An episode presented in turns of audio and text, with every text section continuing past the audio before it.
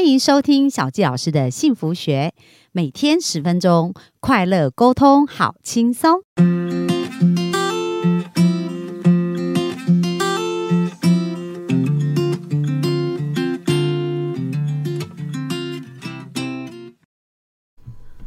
欢迎收听小纪老师的幸福学。那我们非常开心哦，就是本周探讨的是有关于夫妻的亲密的关系。那今天呢，我们想要请美娟呢特别分享一下，因为呃，小纪老师在最近体验体悟蛮深的啦。因为像我也是蛮晚婚，我三十九岁才结婚。那在呃结婚之前，其实我觉得很多人都会在内心有很多的呃那种焦虑感啊，就是说，诶，到底我什么时候才可以遇到我真命天子或真命天女啊，对不对？然后或者在单身的时候呢，其实他没有那么快乐。哦，那我以前有一个想法，我就是说，哎诶，如果单身的时候不快乐啊，其实结婚以后婚题问题也不会变少。所以如果我们单身不快乐，其实婚后也不见得能快乐。所以我从以前我也是会鼓励我自己说，诶，我在单身的时候应该就呃要要享受啊， 去喜欢我的生活。那我不知道别人是怎么准备自己，所以当后来让我走入婚姻，我觉得我没有太大需要去重新调试我这个人，因为我觉得在婚前就有一些机会。那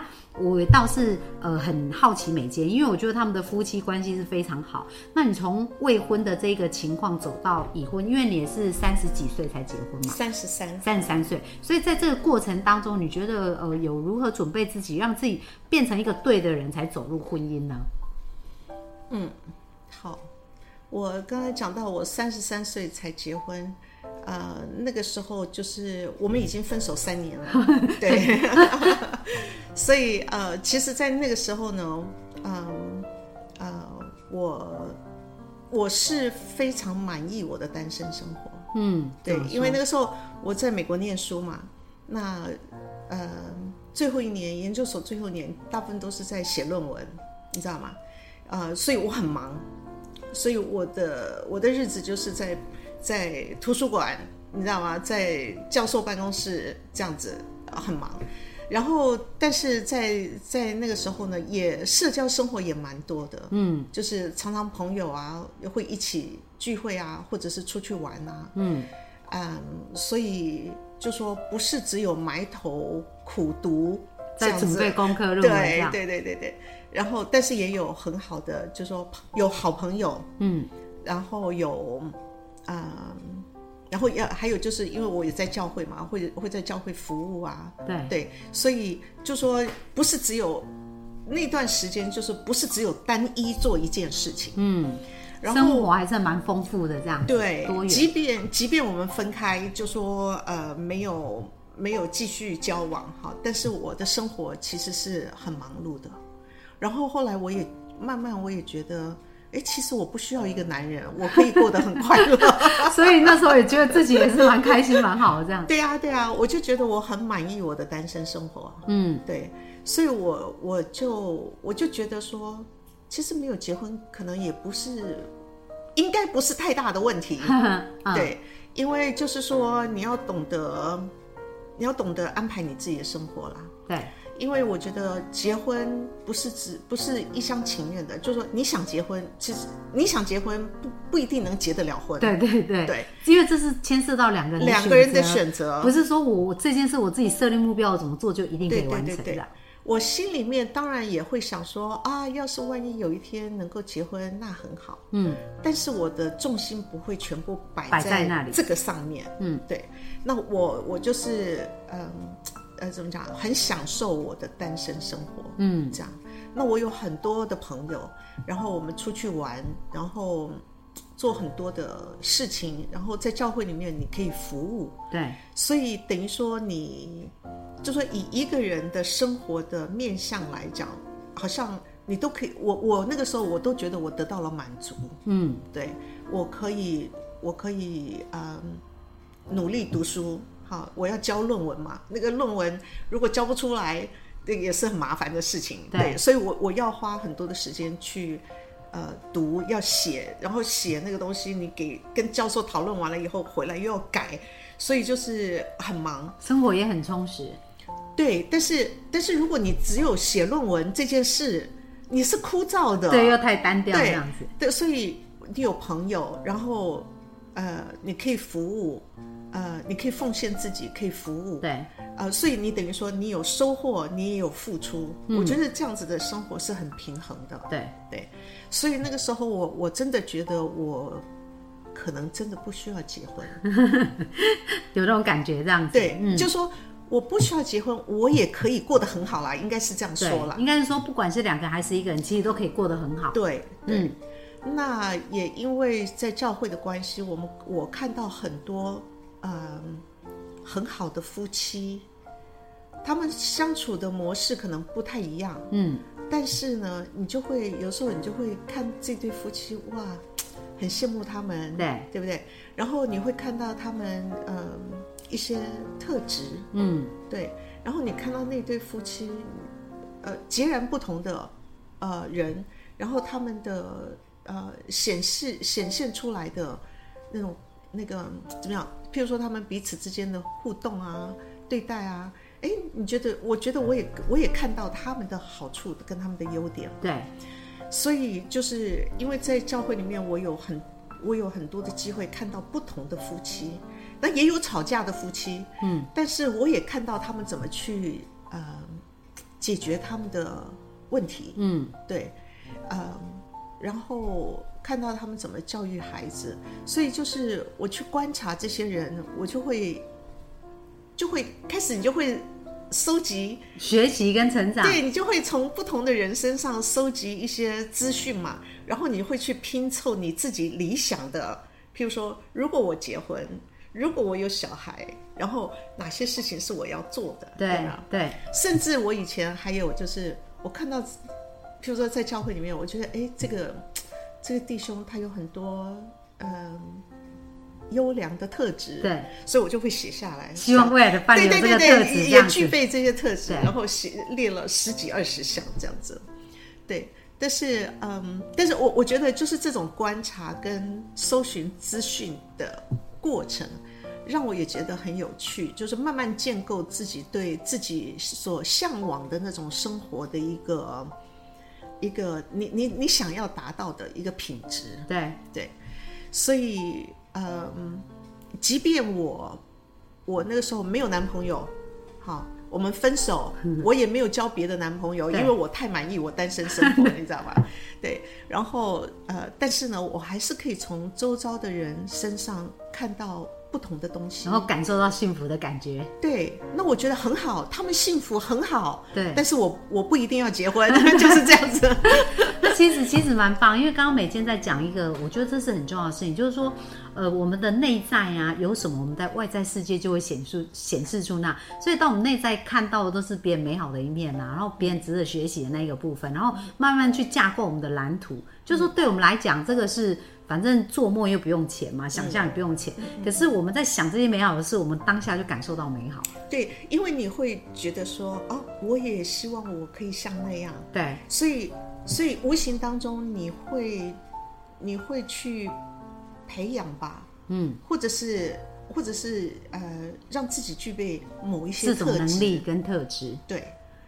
我觉得那是一个我我们有一个效法的对象，嗯然后我们想要成为像他那样的人，对然后我们就会把我们自己本身内在的优点，就是让他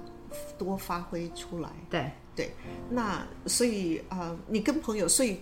也可以反映的。虽然我那时候没有男朋友，但是我的我有一个大陆的同学，呃，应该是邻居，对，然后他们是大陆呃陕西来的人，然后他就说，他们也为我的婚姻很着急啊，嗯哼他们就说，美娟，你有一百个男朋友，你不能从当中挑一个吗？ 我说没办法，欸因为我跟他们都是哥们，你知道吗？对对，那就是就是说，嗯，你你你你享受，你享受那个时候的那些很多交易圈啊，就跟朋友的互对动，朋友对，但是我没有特别想要结婚，哦，应该是说，但是呢，我会觉得说，哎，每一个人身上都有不同的东西，譬如说这个人很幽默，那个人呃他做事很有方法，对。或者是那个人他有很棒的领袖特质，哎、那我觉得你们婚姻里面，你的先生也都完全呈现这一些，对 可是你知道吗？我不是我不是说嘛，我有列列一个，就说哎、清他单要对对他要有这个人的。这个人的呃幽默，对他要有那个人的什么，对对然后对他要有那个，就是我会把那个特质把它列下来，对对然后我就希望我未来的伴侣可以符合这些嘛。对，但是后来我不是我后来我们三年以后就是又回回到一起嘛，对，因为他从他父母亲的嗯关系当中，他领悟，他觉得嗯他他 他想通他真正想要的是什么对，所以后来他回来找找我，啊？然后然后他他就问我愿不愿意再重新接受他这对样子。后来我说我那个时候没有肯定的答复他，我说我要想想看。嗯哼，对，但是后来我就发现，呃，在我们后续的相处当中呢，我每一天可以看到他一个优点。对，而且那个特质一直印证你写下的那一些，是不是？没有，我发现我必须要把那张特质撕掉，为什么？因为他是他，嗯哼，了解，你知道吗？嗯，他我是我在别人身上看到的特质，他不一定完全有，对但是那 OK，对，那个 OK，嗯。他是他，他有他的特质是别人也没有的。对，然后你每天又发现他的一个优点，这样子，对，所以我我就我就觉得，呃嗯呃，每一个人就说应该是说，就说我不需要拿别人的标准套在他的身上，对对我就是欣赏跟接受他嗯是怎么样的。对，那每一个人都难免会有，呃，怎么讲？呃，有优缺点嘛。对他是他是这样，我也是这样，我也有我的优点，也有我的缺点。所以如果我我不能要我不能要求他把别人的模式套在我身上，对我我也不会接受。对对，所以我我就觉得说，我也不能把别人的模式套套在在他他身身上，他我就是接受他，然后肯定他的优点，然后他有他的弱点，我必须要承认跟接纳。对就好像我希望他也接纳我的我的弱点，比如说我个性上的某一些莫名其妙的坚 持。对，像像我有一种坚持，就是我离开这个这个房间，我要把它全部都弄得干干净净的，我才出门。对，对他来讲，就是很难接受的事情。嗯，对，那我的坚持就是，当我回来的时候，当我疲累回到家的时候，这个家是干净的。看到这样会舒服，是舒服的，我不必再去很累了，我还要再去收拾。对对对，所以但是对他来讲，这个不是必要；对我来讲是必要。对对，所以但是我们都需要彼此接纳对方的需要。对对，这个是我需要的事情，嗯所以他不管我，他不会，他不会说啊，你不要这样子，你怎么样？呃他不会去批评我。对对，那所以我我就觉得说我我也不需要去批评他的的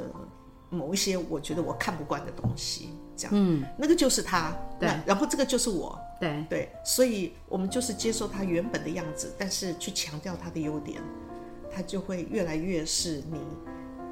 喜喜欢跟希望的那个模式。所以后来你们在一起，就是第二次又复合的时候，在多久以后就结婚啊了、大概只有只有几个月吧，因为我六月毕业嘛，嗯哼，我六月毕业，我们九月二十九二一结婚的。哇，就，所以就这样子，其实就这样一路就是很很还有还有还有，他没有求婚。很你知道这件事情，因为我那时候在在准备毕业嘛，写论文，然后要答辩，然后要毕业，对，所以我很忙。嗯，